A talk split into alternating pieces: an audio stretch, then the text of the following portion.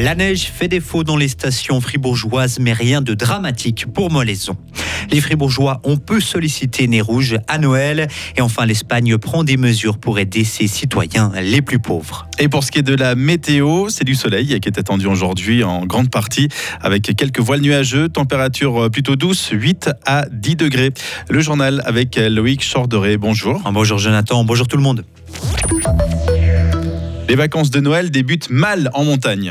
Avec la pluie et les températures clémentes, la neige se fait rare pour ne pas dire inexistante dans notre canton. C'est particulièrement le cas dans les stations de basse et moyennes altitudes. À Molaison, par exemple, aucune piste n'est ouverte, mais pas de quoi paniquer pour la station gruyérienne qui ne dépend plus du ski aujourd'hui. Le directeur des remontées mécaniques, Antoine Michelou. Dire radio au ski, c'est peut-être encore tôt. Il y a une transition climatique qu'on doit effectuer dans nos stations, mais quand on parle de transition, on parle non plus pas de coup de butoir ou de mouvement sec et rapide. Il faut qu'on s'adapte. Euh, on nous prédit maintenant une soixantaine de jours de ski à l'orée 2035, plus que 30 avec l'enneigement naturel à l'orée 2060, donc on doit se préparer à ça. Molaison, euh, ski et remontée mécanique, on est prêt aujourd'hui. Maintenant, il faudra encore trouver le moyen de faire venir les gens à la montagne sans glisse l'hiver. Ça veut dire qu'on doit faire vivre la gastronomie, on doit faire vivre l'hébergement. Là, il y a encore un challenge. Molaison réalise 70% de son chiffre euh, d'affaires annuel entre mai et fin octobre. Et mauvaise nouvelle pour les skieurs, selon Météo Suisse, le redout devrait durer au moins jusqu'à la fin de l'année. À peine 150 fribourgeois ont fait appel à Nez Rouge durant le week-end de Noël. Un chiffre en forte baisse par rapport à 2019.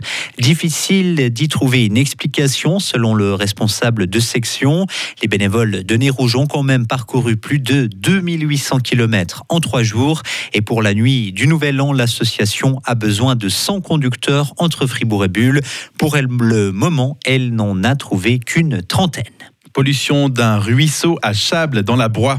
Oui, c'est du purin qui s'est écoulé dans le cours d'eau car un épandage a été fait juste après une grosse pluie. Les jus d'une place compostière se sont également écoulés jusque dans le cours d'eau. L'écosystème est touché, mais pour l'instant, aucune mort de poisson n'a été constatée. La police cantonale et le garde-faune sont intervenus sur place. Plusieurs personnes en lien avec cette pollution ont été identifiées. L'enquête est en cours.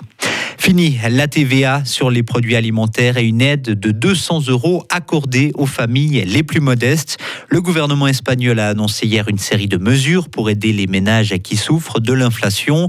Le prix des aliments a augmenté de plus de 15% en Espagne en une année. Depuis la guerre en Ukraine et l'arrivée de l'inflation, le gouvernement de gauche a multiplié les mesures d'aide pour les ménages les plus modestes. La Russie ne vendra pas son pétrole à un prix plafonné. Le président Vladimir Poutine a signé hier soir un décret. Le texte interdit la vente d'or noir aux entreprises ou aux particuliers qui utiliseront un prix plafond. Cette mesure entrera en vigueur le 1er février. Au début décembre, les pays européens et l'Australie se sont mis d'accord sur un plafonnement de l'or noir russe à 60 dollars le baril. L'objectif, c'est de priver la Russie d'argent pour financer la guerre en Ukraine. 4,4 tonnes de hashish. C'est la saisie réalisée par la police espagnole grâce à une tempête. Elle a en fait pu intercepter un bateau qui naviguait au large des côtes. Un bateau qui avait dû rebrousser chemin en raison du mauvais temps.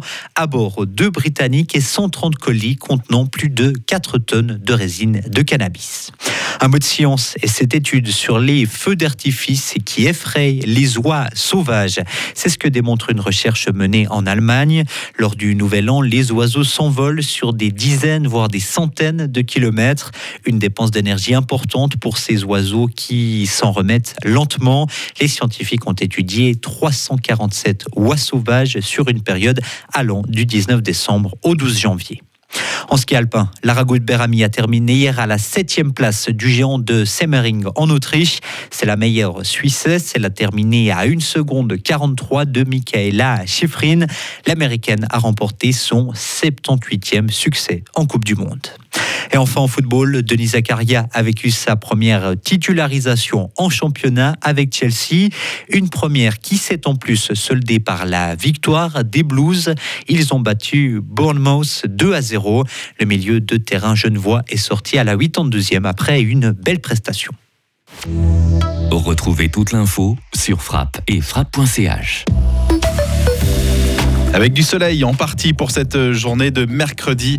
Des voiles nuageux sont aussi annoncés pour la température. Pour les températures, il va faire doux, 8 hein. à 10 degrés. Pour ce qui est de demain, le soleil ne sera pas vraiment présent, ce sera plutôt nuageux et venteux avec quelques averses l'après-midi. Changeant pour vendredi, puis un week-end aux allures printanières. Températures qui vont quand même monter jusqu'à 14 degrés.